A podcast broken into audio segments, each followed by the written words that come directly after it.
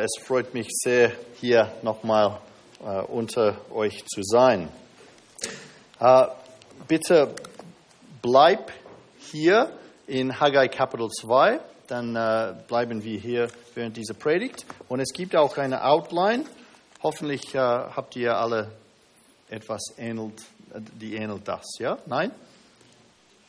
Wo, wo sind die Outlines? Okay. Die sind da, ich glaube, die kommen schon.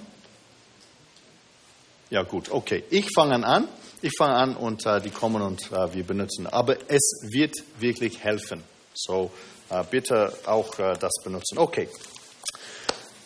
Nach der Katastrophe der Exxon Valdez im Jahr 1990, bei der ein Öltanker seine Ladung entlang der Küste Alaskas verlor, begannen äh, die Behörden eine große Aufräumsaktion äh, um das Ökosystem wieder auf Vordermann zu bringen. Und inmitten dieser Aktion wurde die Freilassung in die freie Wildbahn von zwei Robben, äh, die aus äh, dem Dreck gerettet worden waren, dann gewaschen und gepflegt worden waren.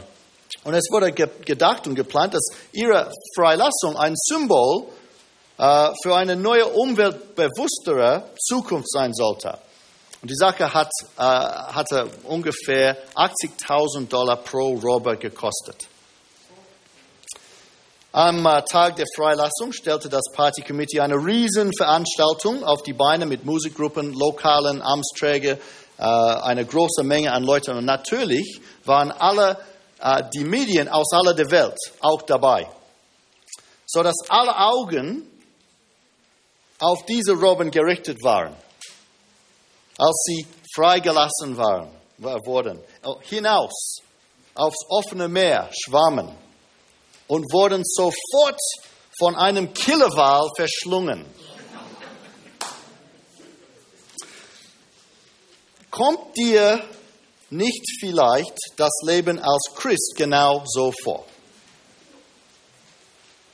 Du hörst am Sonntag eine richtige gute Predigt, du entscheidest dein Leben zu verändern, Jesus zu dienen, ja, die gute Nachricht weiter zu erzählen, aber am Dienstag ist alles weg. Fast gegangen und nichts hat sich geändert. Alle diese, diese gute Pläne wie aus dem, dem Fenster geflogen. Und nichts hat sich geändert. Letzte Woche haben wir davon gehört, aus Haggai Kapitel 1, dass Gottes Wille für unser Leben im Hier und äh, heute ist, sein Haus zu bauen, nicht unseres. Dass wir zuerst nach dem, äh, dem Reich Gottes trachten. Denn das ist die Bedeutung unseres Lebens, wir haben gehört. Aber Gott will nicht, dass wir nur einen guten Start machen. Er will, dass dieses Bauprojekt tatsächlich im Mittelpunkt unseres Lebens äh, wird. Dass wir bauen und weiter bauen. Und so heute werden wir, wie gesagt, ein bisschen über die, die wunderbaren Hilfsmittel oder Ressourcen Gott uns gegeben hat, ähm, über diese Sachen denken und äh, dass wir verstehen, was Gott uns gegeben hat, mit seiner Arbeit weiterzugehen, sodass wir das verstehen. Aber lass mich ja am Anfang beten. Himmlischer Vater, du bist so gut zu uns. Danke, Vater, dass wir dein Wort haben dürfen. Vater, hilf mir heute zu predigen. Treu, klar und mit Kraft, als ich sollte. Und Vater, hilf uns, dein Wort zu hören und zu gehorchen, als wir auch sollten. Und Vater, wir beten das im mächtigen Namen Jesu. Amen.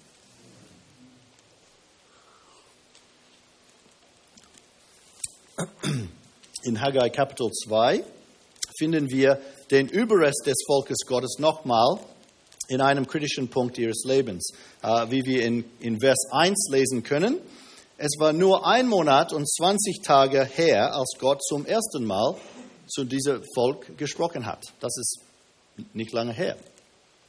Aber in der Zwischenzeit war ein neues Problem entstanden, das Gott als sehr ernst sah. So, vor einem Monat, vor einem Monat war alles prima. Diese Leute waren engagiert, gehorsam, aktiv, vereint und total vom Gottesgeist begeistert. Hier aber sind sie fast am Rand, alles aufzugeben. Äh, so nah tatsächlich, dass manche Kommentatoren meinen, dass Gott hier in Kapitel 2 zu einer anderen Gruppe spricht. Denn, denn es nicht äh, lang genug ist, für, für alles schief in, in, in Zwischenzeit zu gehen. Aber das geht nicht. Denn äh, Vers 2, Kapitel 2, 2 macht deutlich, dass es sich hier sehr wohl um die gleiche Gruppe handelt, denselben Überrest, äh, den wir äh, vorher in Kapitel 1, Vers 14 getroffen haben. Und äh, es ist doch nicht so schwer zu verstehen, oder? So kann, so kann es uns doch auch gehen. So, du bist ernst total begeistert und engagiert und im nächsten Moment denkst du, ah, es ist hoffnungslos. Kann das nicht. Zu schwer. Wird nie funktionieren. Also was war das Problem dieses Mal? Welche Gefahr war der Tempelbau gerade ausgesetzt? Denn der Teufel ist immer aktiv und er immer arbeitet gegen diese Arbeit. Letztes Mal war es eine Kombination verschiedener Schwierigkeiten und Ablenkungen, aber hier in Kapitel 2 ist das Problem der Entmutigung. Das Problem der Entmutigung. Gott sagt in Vers 2, geh zum Volk, sprich mit ihnen und stelle ihnen drei Fragen. Wer ist hier noch übrig, der das Haus in seiner früheren Herrlichkeit gesehen hat? Wie sieht es jetzt aus? Sieht es nicht in euren Augen wie nichts aus? Es gab unter den äh, Rückkehrern ein paar Leute, die alt genug waren, äh, sich an den großen Tempel Salomos zu erinnern. Sie hätten damals kleine äh, Kinder gewesen und könnten sich noch daran erinnern, wie dieser Tempel aussah. Und das ist keine Überraschung, denn äh, dieses, dieses Gebäude, bevor die, die Babylonien äh, kamen und alles zerstörten, war ein echter Prachtbau. Es war sehr, sehr schön. Als äh, König David ähm, äh, mit dem Tempelbau zu planen begann, tatsächlich er begann diese Arbeit, nicht Salomo, sagte er hier, mein Sohn Salomo ist noch jung und zart das Haus aber, das dem Herrn gebaut werden soll, soll groß sein, dass sein Name und Ruhm erhoben werde in allen Ländern, Landen. Darum will ich ihm Vorrat schaffen. Und so schaffte David viel Vorrat vor seinem Tod. Und uh, so viel wir wissen, scheint es, dass Davids Vision von seinem Sohn echt realisiert wurde. Der Tempel Salomos war gigantisch und fantastisch.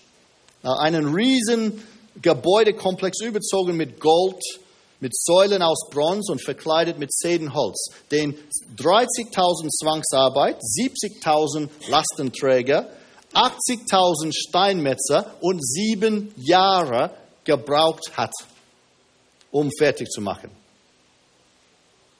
Er war spektakulär, er war, er war herrlich. Und wenn man der das Privileg hatte, diesen Tempel zu erblicken, würden ihn nie vergessen. Und anscheinend, als sie beim Tempelarbeit äh, mithalfen, waren diese älteren Leute entmutigt worden. Denn sie wussten, egal wie hart sie arbeiteten, es würde nie so schön wie vorher sein. Und, und fragten sie sich, was, was soll das Ganze eigentlich? Und so nach der ersten Frage stellt Gott eine zweite in Vers 3. Wie sieht der Tempel jetzt aus? Und ich glaube, wir können uns gerade vorstellen, was danach passiert. Ja, die Augen hätten gesunken. Jemand hustet. Niemand würde sagen, was, was jeder dachte. Und so Gott fort, äh, fährt fort. Sieht der Tempel nicht wie aus wie nichts? Ja, das ist genau der Punkt. Ja, ich wollte die anderen nicht entmutigen, aber das ist genau Ich fühle mich genauso. Könnt ihr sehen, Freunde, dass das Problem hier ein, ein Problem der Wahrnehmung ist? Äh, Psychologen wissen, dass äh, die Wahrnehmung einer Situation nicht nur das Verhalten bestimmen kann, sondern auch, was in dieser Lage tatsächlich passiert. Äh, so stellt zwei Menschen nebeneinander in eine besondere Lage und der Optimist, er wird die, die Gelegenheiten und, die Möglichkeiten sehen und aufblühen und, und vieles erreichen. Der Pessimist aber wird nur Schwierigkeiten und Probleme sehen und wahrscheinlich fast nichts machen. Diese Tempelbauer sahen keinen Wert in ihrer Arbeit und so stellte, äh, das bedeutet, sie standen in der großen Gefahr, ihre Kraft in andere Dinge zu investieren. Und weißt du, Freunde, es ist genauso heute. Lass mich Teil eines äh, kontroversiales, ich sage, Artikels aus äh, der Zeitschrift Christianity Today lesen, der von Markus Spieker aus Berlin geschrieben wurde. Spieker, äh, Spieker wurde befragt über die Unterschiede zwischen dem Gemeindeleben in Deutschland und in den USA und über die Gründe dafür, warum es so wenig, äh, so viel weniger bekennende Christen in Deutschland gibt im Vergleich mit Amerika. Und äh, laut Speaker, er sagt Folgendes. Letztendlich kommen die guten Ergebnisse nicht durch Kirchenprogramme, sondern durch Menschen. Wir haben in Deutschland keine kirchlichen Unternehmer wie Bill Heibels oder Rick Warren. Uns fehlen solche brillante Redner wie Tim Keller, Mark Dever oder Mark Driscoll. Wären diese Leute nicht Pastoren, könnten sie erfolgreiche Firmenchefs sein oder Unterhaltungskünstler oder Fernsehpersönlichkeiten. Aber in Deutschland sind es oft die am wenigsten begabten Menschen, die studieren, Theologie studieren. Und die Gemeinde, die Kirchen sind voll von Bürokraten. Now, natürlich ist es nicht so, dass es keine Ausnahme gibt, wie zum Beispiel unser Pastor Matthias Lohmann. Und lass mich auch sagen, das ist nicht meine Erfahrung bei MBS. Ich habe ein unglaubliches Privileg mit hochtalentierten Leuten, die sehr viel Begabungen haben und doch haben, haben entschieden, Jesus zu folgen und ihre Karriere wegzuschmeißen. So, es gibt Ausnahmen. Aber hat Spieker doch nicht ein bisschen recht hier? Ich glaube schon. Warum gibt es so wenig begabte, intelligente und tatkräftige junge Menschen, die ihre weltlichen Hoffnungen und Träume aufgeben, um die gute Nachricht zu, äh, weiterzuerzählen? Warum sind die Predigten in so vielen Gemeinden so schwach, so inhaltlos und die Musik so lahm? Warum gibt es so wenig engagierte Leute? Warum machen immer 20 Prozent 80 Prozent der Arbeit? Warum ist, ist es für Mitglieder fast unmöglich, mehr als einmal im Monat in Gemeinde oder Gottesdienst äh, zu kommen? Ja, die, die Fußballstadien sind jedes Wochenende voll. Ja, ich weiß, dass ein Spiel heute ist, ein wichtiges Spiel. Gut, dass ihr hier seid. Ich sage euch warum. Weil so viele Christen den Wert des christlichen Dienens einfach nicht erkennen. Im krassen Sinn, äh, krassen Gegensatz zu all den anderen Alternativen. Es sieht in ihren Augen wie nichts aus. Auf jeden Fall sieht es äh, unsere Welt so. Du gehst in die Kirche? Warum? Warum das?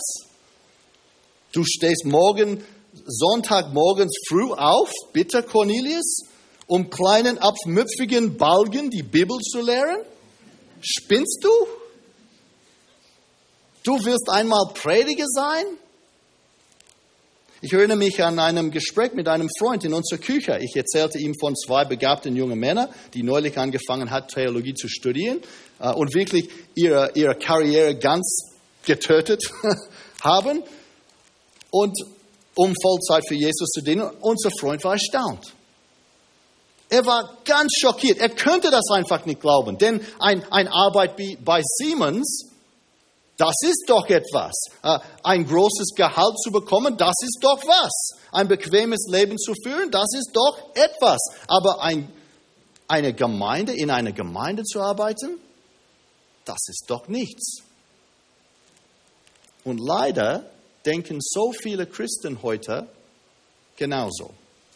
So, liebe Freund, lass mich dich fragen. Denk kurz mal an einen bestimmten Dienst, an dem du teilnimmst. Ja, vielleicht bist du ein, ein Ältester oder ein Dienstleiter oder hilfst mit der Musik oder in der Kinderstunde. Was für eine Möglichkeit gibt es zum Dienen? Ja, wirklich. Kinderarbeit oder in einer christlichen Schule lässt oder Hilfst du vielleicht auf äh, Zeltlagen oder im Gebetsdienst, irgendetwas? Hast du etwas? Wenn nichts und du bist ein Christ, was denkst du? Sprich mit deinen Ältesten, es gibt viel zu tun, aber denk an einen bestimmten Ort, ja, einen bestimmten Dienst. Okay. Wie siehst du den Wert dieses Dienstes? Wie wertvoll ist er in deinen Augen? Und sei ehrlich. Denn wie du seinen Wert bewertest, wird bestimmen, ob du wirklich alles gibst oder nur ab und zu auftauchst. Ob du mit ganzem Herzen dabei bist oder nur tu, äh, tust, als ob. Ob du wirklich mit Gold und Silber baust oder mit Streu, äh, Stroh und Heu. Also das äh, Problem ist klar. Was sagt Gott uns und äh, auch zu diesen entmutigten äh, Leuten, dass wir weitermachen? Mit anderen Worten, was, was für Ressourcen gibt Gott uns, um seine Arbeit zu machen? Und wir sehen hier die Antwort in Versen 4 bis 9, worin wir erstens einen Befehl und dann zwei Verheißungen finden. Okay? Erstens einen äh, A, ein Befehl, Vers 4. Sei getrost, Zerubbabel. Sei getrost, Jeshua. Seid getrost, alles Volk, und macht euch an die Arbeit. Wenn wir in Gespräch mit äh, jemand wären, der, der vielleicht entmutigt ist, würden wir vielleicht sagen, oh, okay, nimm, nimm dir doch einmal eine Auszeit. Ja? Oder pack es erst dann, wenn du dich besser fühlst. Was sagt Gott?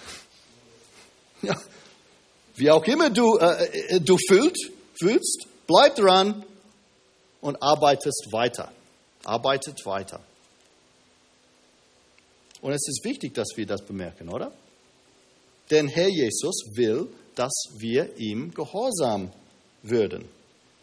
Egal, wie wir uns darüber fühlen. Unsere Gefühle sind so wichtig zu uns, oder? Aber die sollten nicht unser, unser Leben bestimmen. Aber weil er auch ein Gott ist, der, der so sich um sein Volk sorgt, gibt Gott auch, äh, uns auch hier zwei wundervolle Verheißungen, die die Macht haben, uns zu ermutigen und äh, unsere Sicht neu zu orientieren. Erstens eine Verheißung für die Gegenwart. Vers 4. Seid getrost und macht euch an die Arbeit. Nochmal den Befehl. Warum? Denn ich bin bei euch. Diese fünf äh, kleinen Wörter tauchen zehnmal in der Bibel auf und äh, sind vielen von uns sehr gut bekannt. Aber auch wenn sie gut bekannt sind, sind sie wichtig und sollten wir nicht äh, sie einfach übersehen. Denn äh, sie tauchen hier in Haggai zweimal an. Äh, Kapitel 1, Vers 13, ich bin bei euch, spricht der Herr. Und hier nochmal, Kapitel 2, Vers 4, ich bin bei euch, spricht der Herr, gerade wie ich versprach. Mein Geist bleibt in eurer Mitte. Und diese Wahrheit ist genau, was wir zu hören brauchen. Der Überrest fühlte sich von Gott im Stich gelassen. Ja, die, die guten alten Zeiten waren vorbei.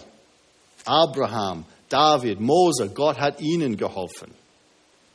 Aber sie waren ganz allein. Aber Freunde, das war nicht die Realität. Gott hatte sie nicht verlassen. Er war bei ihnen in Babylon gewesen. Und er war jetzt noch unter ihnen in ihrer Mitte, während sie, sie den neuen Tempel aufbauten. Sie konnten es vielleicht nicht sehen oder sich fühlen, aber es war wahr. Gott war bei ihnen. Und das zu, äh, zu wissen, macht einen riesigen Unterschied. Hier ist ein äh, Bild, das äh, zeigt äh, drei äh, der dicksten Freunde der Familie Clark. Ja, so hier haben wir Elefant. Hier ist, äh, der ist besonders für Joel wichtig. hier ist Cathy und sie ist für Abigail wichtig. Und hier ist Polar Bear und er ist für Ben wichtig. Normalerweise erwarten die ganz höflich äh, außen vor der Tür auf der Rückkehr unserer Kinder äh, nach der Schule. Aber letzte Woche hat Ben äh, mich gefragt, ob es möglich wäre, dass, dass er äh, Polar Bear mit ihm bringen könnte äh, in, in die Schule. Denn äh, es ist immer gut, einen Freund dabei zu haben, oder?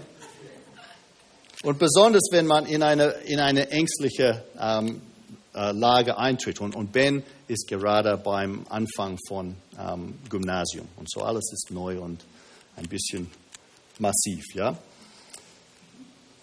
Aber Freunde, wenn das so mit Polar Bear ist, der am Ende des Tages, und Ben ist nicht hier, so ich kann freisprechen, Entschuldigung, aber ein Sack Reis ist. Wie viel besser ist es zu wissen, dass Gott bei uns ist? Denn was kann Polar Bear tun? Ja, wenn, wenn Ben in, in Probleme kommt, was, was, was kann er machen? Aber Gott, der große Ich bin der Bibel, kann alles. Er kann alles. Und so, dass sein Volk diese Wahrheit nicht vergessen, benutzt Gott für sich in dieser Stelle einen Namen voller Bedeutung. Ein besonderes Merkmal der, der Propheten ist, dass sie einen neuen Namen für Gott brauchen, das bis dann nicht benutzt werden in, im ganzen Alten Testament, nämlich Yahweh Zebaot. Yahweh Zebaot. Was bedeutet Yahweh Zebaot?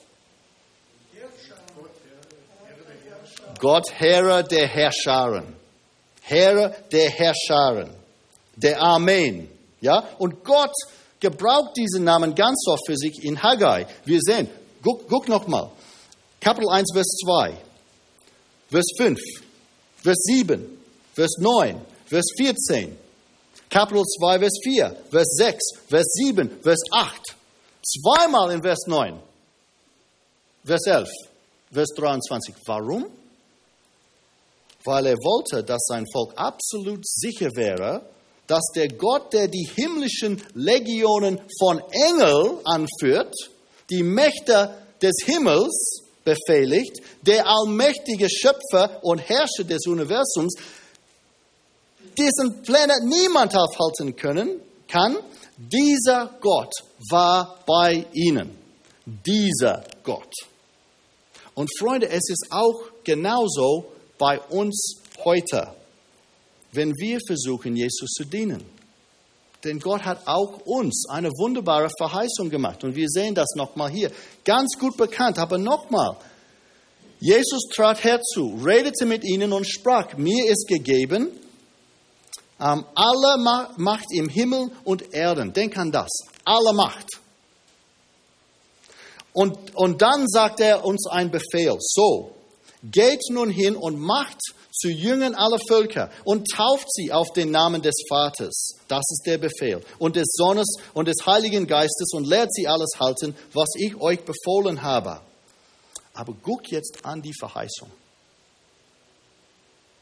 Und siehe, bemerke, vergesse nicht, ich bin bei euch alle Tage bis an das Ende der Welt. Diese Versen sind normalerweise ähm, in einem allgemeinen Sinn verstanden. Gott ist und wird immer bei uns sein. Und natürlich, das stimmt. Aber sie sind auch viel mehr. Denn in diesem Kontext, hier an dieser Stelle, versickert uns Jesus, dass er bei uns ist und wird, besonders als wir diesem Befehl gehorchen, hinauszugehen und Jünger zu machen. Besonders als wir den Dienst am Evangelium machen und Menschen, die äh, um uns herum von Jesus erzählen. Genau dann ist Jesus bei uns mit aller Kraft. Ist das nicht eine herrliche Botschaft? Ja, ich denke auch.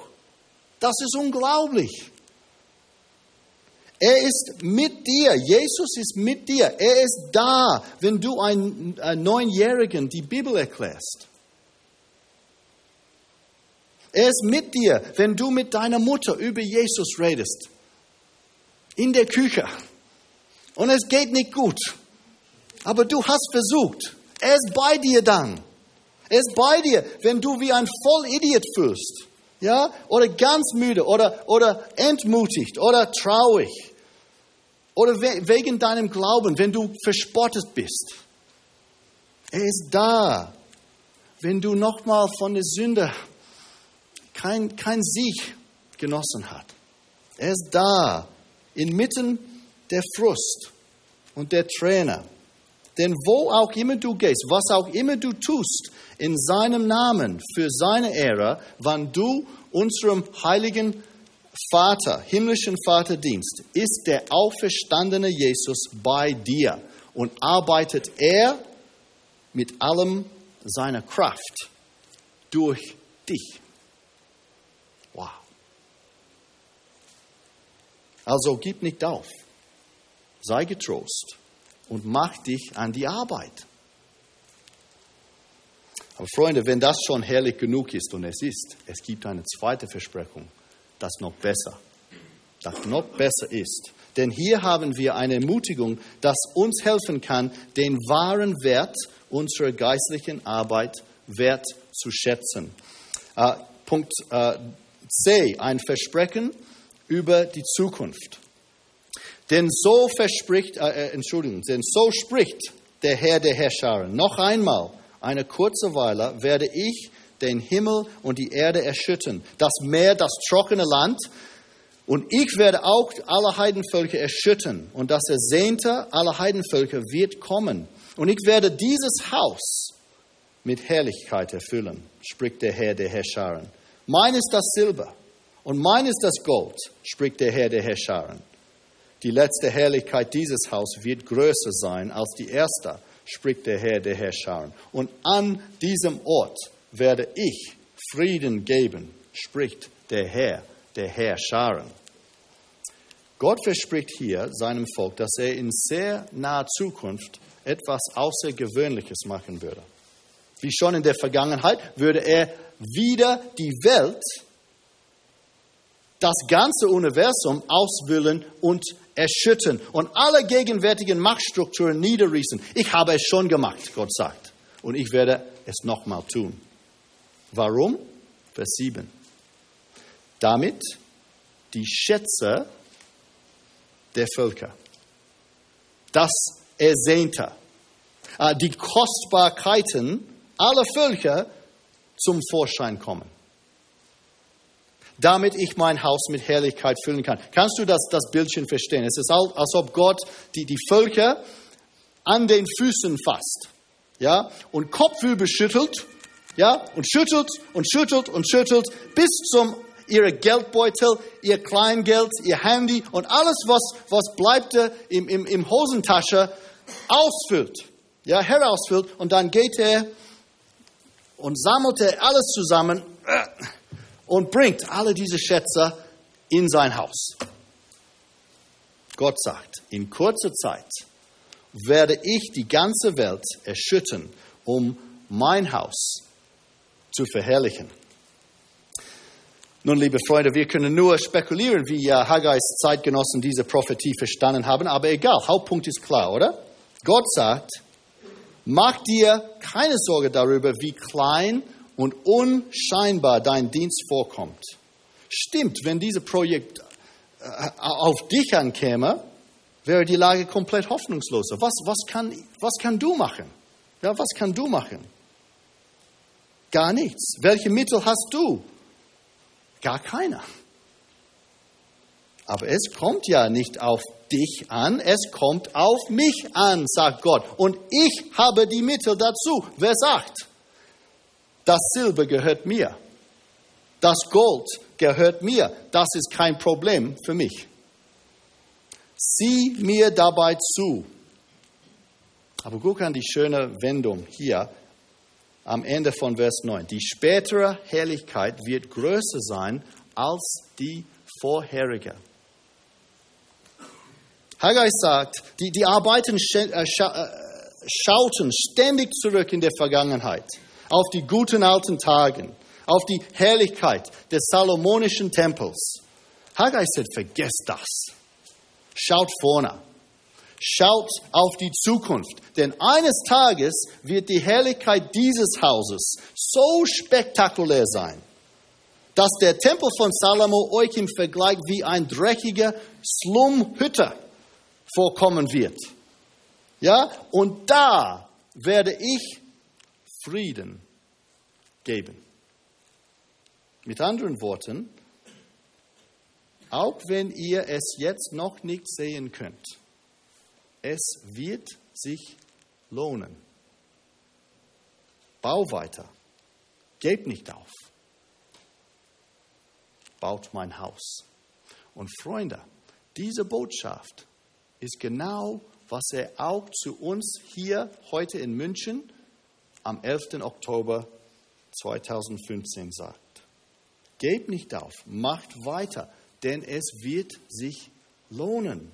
Und Freunde, wir haben schon den Anfang der Erfüllung gesehen von dem, was Haggai so lange her prophezeite. Wann? Am Kreuz. Denn da hat Gott schon gehandelt, um das Universum zu erschüttern. Als Jesus für unsere Sünden starb, stellte er das Universum auf den Kopf. Kolosser 2,15 sagt uns, dass am Kreuz hat Christus die Mächte und Gewalten ihrer Macht entkleidet und einen Triumph aus ihnen gemacht. Das ist schon passiert. Natürlich kommt noch ein Tag des Schütteln. Ja, Hebräer 12 sagt das ganz klar. An dem Gott, das ist dem Tag des Gerichts. Aber Gott hat schon das gemacht. Und da am Kreuz hat Gott schon gegeben, was den alten Tempel nie anbieten könnte. Frieden zwischen Gott und Menschen in einem Leib, sagt Paulus in Kolosser, dem Leib Christi. Das ist auch schon passiert. Und Freunde, da am Kreuz hat Gott auch schon damit begonnen, die Schätze der Nationen in seinem Haus zu sammeln. Was meine ich? Wo ist dieses Haus? Was, was sind diese für Schätze? Freunde, sieh dich um. Wirklich. Sieh dich um. Du sitzt neben ihnen. Wirklich, sieh dich um. Ihr, liebe Freunde, wir sind die Schätze der Völker. Wir sind die, die von Gott so geliebt und wertvoll sind, dass er seinen eigenen Sohn geschickt hat, um für uns zu sterben. So dass er dann ein, ein ganzes Volk aus allen Enden der Welt, Deutschland, Australien, China, USA, sammeln könnte, um uns in sein wunderbares Haus, sein wunderbares Volk zu bringen, damit es voll von Herrlichkeit sein kann. Das ist unglaublich. Vielleicht können wir diese Sache nicht so klar jetzt sehen. Das ist klar. Wir können die, die Herrlichkeit dieses Hauses noch, noch nicht so klar sehen, oder? Ja, manche von uns sie, sie, uh, sind uh, Rohdiamanten. Das ist klar. Ja, aber und manchmal kann alles sehr klein und ent, entmütigend und enttäuschend und unwichtig fühlen. Aber Gott ist jetzt bei der Arbeit. Und eines Tages, als wir vor dem Thron, wir haben schon gelesen, vor dem Thron stehen, mit der großen Volksmenge, die niemand zählen kann, aus allen Nationen und Stämmen und Völkern und Sprachen, die bekleidet mit weißen Kleidern und mit Palmzweigen in ihren Händen, als wir das Lied des Lammes singen, dann werden wir den wahren Wert dieser Arbeit schätzen können. Und Freund, was wird dann dein Doktortitel bedeuten? Die Tatsache, dass du ein Porsche gefahren hast. Dein Haus, dass du für, für die Nationalmannschaft gespielt hast. Oder einen besser Mikrochip gemacht hast. Alle diese Dinge werden brennen, Freunde. Aber kannst du dich vorstellen, was für eine Freude du dann genießen würdest? Dein Nachbar, das zickige Mädchen aus dem Sonntagsschule, deine Mutter, da zu sehen, weil du ihnen das Evangelium gesagt hast. Die Predigt ist vorbei. Lass mich bitte mit einer kleinen Geschichte schließen. Vor einigen äh, Jahren in einer Baptistengemeinde in äh, Crystal Palace im Süden von London, am Ende eines Gottesdienstes hob ein Fremder die Hand und sagte, entschuldigen Sie, Pastor, kann ich ein kleines Zeugnis mit euch teilen? Der Pastor sah äh, auf die Uhr und sagte, Sie haben drei Minuten. Er sagte, okay, ich bin gerade in äh, diesem Ort umgezogen, vorher wohnte ich in Sydney. Vor einigen äh, Monaten, als ich zu Fuß Sydneys Hauptstraße, die George Street, äh, entlang ging, trat ein seltsamer kleiner weißhaariger Mann aus einem Ladeneingang, legte eine Broschüre in meine Hand und sagte mir, entschuldigen mein Herr, äh, sind Sie gerettet? Wenn Sie äh, heute Nacht sterben würden, würden Sie in den Himmel gehen. Er sagte, ich war erstaunt über diese Worte. Niemand hatte mir das das mir je gesagt. Ich, dachte, ich dankte ihm, ihm ganz höflich und rätselte darüber den ganzen Weg, als ich kurz danach nach England flog. Bei meiner Ankunft, äh, Ankunft da rief ich einen Freund an, Gott sei Dank ist er ein Christ, und er führte mich zu Jesus. Deswegen möchte ich äh, bitte Gemeinschaft äh, mit euch heute haben. Alle applaudierten, und begrüßte ihn in die Gemeinschaft. Nächste Woche flog dieser Pastor nach Adelaide. Äh, nach einer dreitägigen Serie in einer Baptistengemeinde da, kam eine Frau zu ihm und erzählte ihm ihre Geschichte. Sie sagte, früher habe ich in Sydney gewohnt. Nur vor einem, ein paar Monaten machte uh, ein paar letzte Weihnachtseinkäufe in George Street und ein seltsamer kleiner weißhaariger Mann trat aus seinem Ladeneingang, bot mir eine Broschüre und sagte, entschuldigen Sie, Ma'am, sind Sie gerettet? Wenn Sie heute Nacht sterben würden, würden Sie in den Himmel gehen. Sie sagte, ich war von diesen Worten zerstört, gestört. Als ich wieder zu Adelaide kam, wusste ich, dass äh, es eine Gemeinde auf dem nächsten Block von mir gab. So rief ich den Pastor an und er führte mich zu Jesus. Deswegen bin ich heute ein Christ. Jetzt war dieser London-Pastor sehr verwirrt. Zweimal innerhalb von zwei Wochen hatte er das gleiche Zeugnis gehört. Er flog weiter, um in die äh, Mount Pleasant Baptist Church in Perth, ganz am Ende Seite Australien, zu predigen. Und während äh, der Lehrserie da, lud der Hauptälteste ihn zum Essen ein. Und der Pastor fragte ihn, wie bist du gerettet worden? Und er sagte, ah, ich, ich wuchs in dieser Kirche äh, auf. Aber nie machte ich eine Entscheidung für Jesus. Ich sprang einfach auf den fahrenden Zug wie an alle anderen und äh, äh, wegen meiner Geschäftsfähigkeiten hatte ich sehr viel Einfluss hier. Aber eines Tages vor drei Jahren war ich unterwegs in Sydney auf einem Geschäftsausflug und dieser abscheulich, unhöflich kleine Mann mit weißer Haare äh, trat aus einem Ladeneingang zu mir, bot mir ein religiöser Pamphlet, was für Müll, und stellte mir eine Frage. Entschuldigung, mein Herr, sind Sie gerettet? Ich äh, versuchte ihm zu sagen, Entschuldigung, ich, ich bin ein Baptist-Ältester. Aber er würde nicht auf mich hören. Und ich brodelte mit, mit, mit Wut. Am nächsten Sonntag erzählte ich meinem Pastor über ihn, denn ich wollte ein bisschen Mitgefühl bekommen, ja?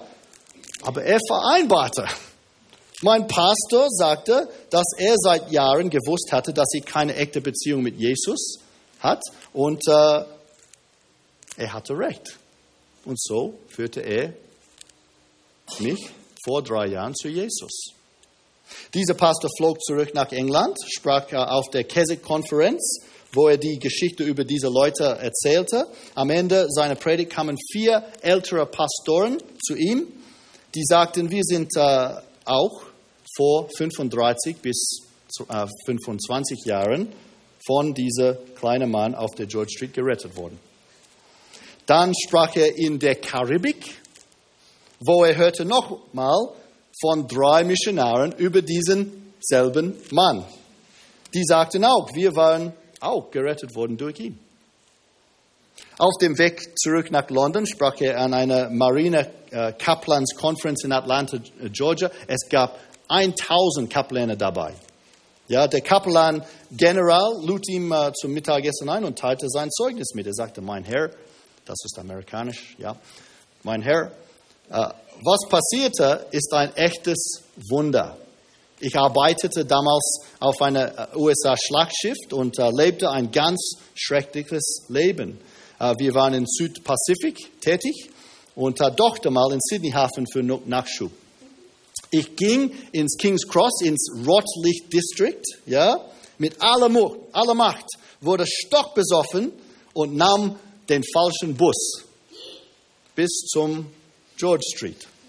Als ich erwischte, dachte ich, ein Gespenst zu sehen. Ein älterer, weißhaariger Mann sprang vor mir, schob eine Broschüre in die Hand und sagte, Sailor, sind Sie gerettet? Wenn Sie heute Nacht sterben würde, würden Sie in den Himmel gehen. Ich wurde sofort aus Gottesfurcht niedergeschlagen. Ich war so schockiert, dass ich plötzlich nüchtern würde.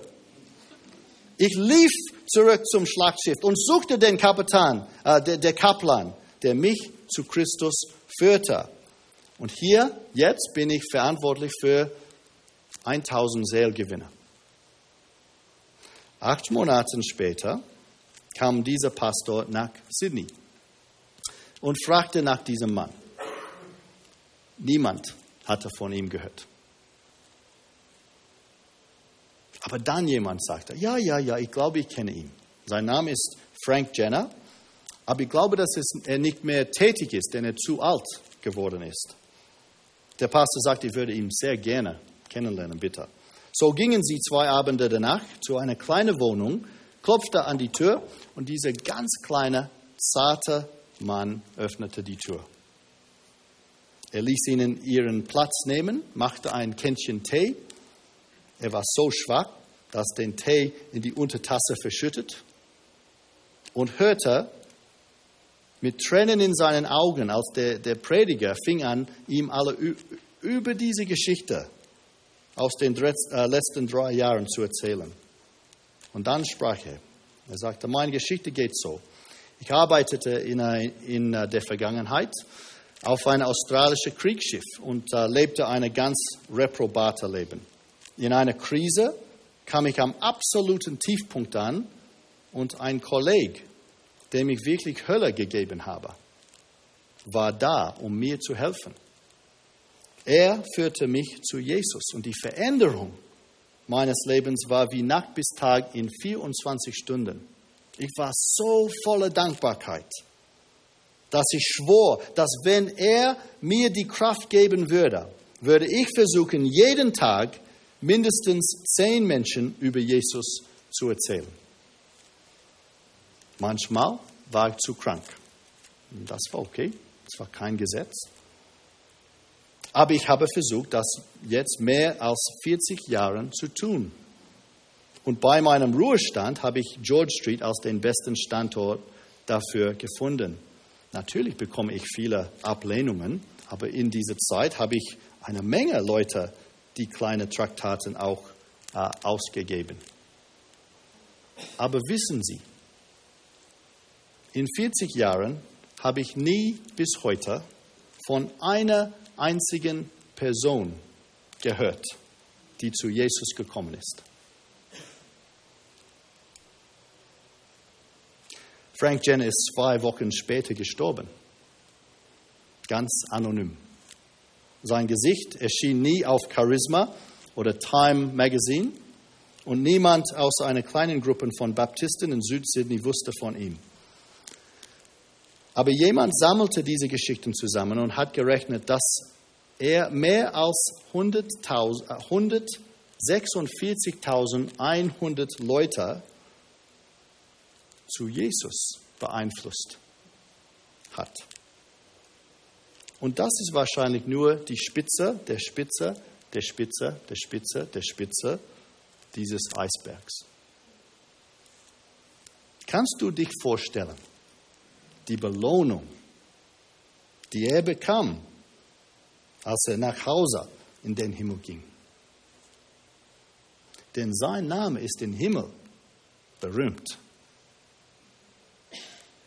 Darum, meine liebsten Geschwister, seid fest, unerschütterlich. Nehmt immer zu in dem Werk des Herrn, weil ihr wisst, dass eure Arbeit nicht vergeblich ist im Herrn. Amen.